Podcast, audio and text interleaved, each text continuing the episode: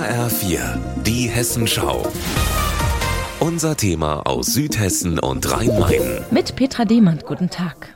Heute bin ich in der Darmstädter Andreasgemeinde im Stadtteil Bessungen. In einem Raum in der ersten Etage stapeln sich an den Wänden Stofftürme. Gestrickte oder gehäkelte Quadrate, 50 mal 50 Zentimeter, nach Farben und Mustern sortiert.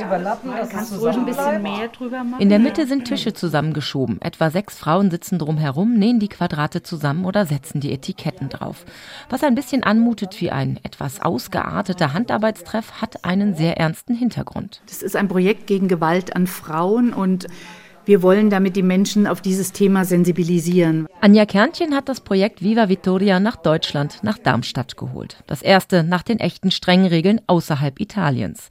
Die fertigen Decken werden anlässlich des Weltfrauentags Anfang März auf dem Friedensplatz ausgelegt, nach dem Vorbild von Darmstadts Partnerstand Brescia, Mailand, Bergamo oder auch Rom.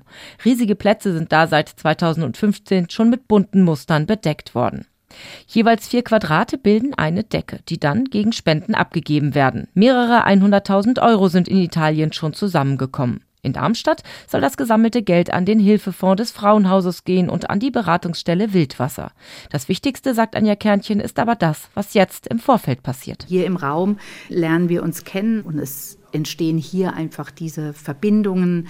Hier sind viele, die auch erzählen, was ihnen schon passiert ist, ja. Häufig kommen auch gestrickte Quadrate per Post, manchmal begleitet von Briefen, die sehr berührende Geschichten erzählen.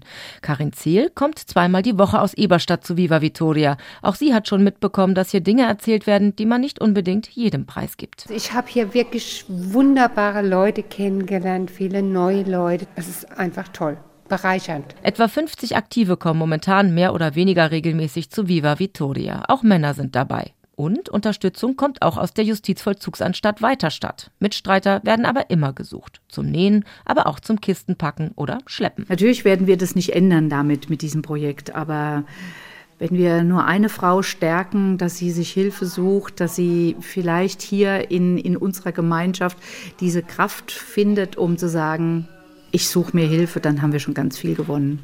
Petra Demand aus Darmstadt-Bessungen.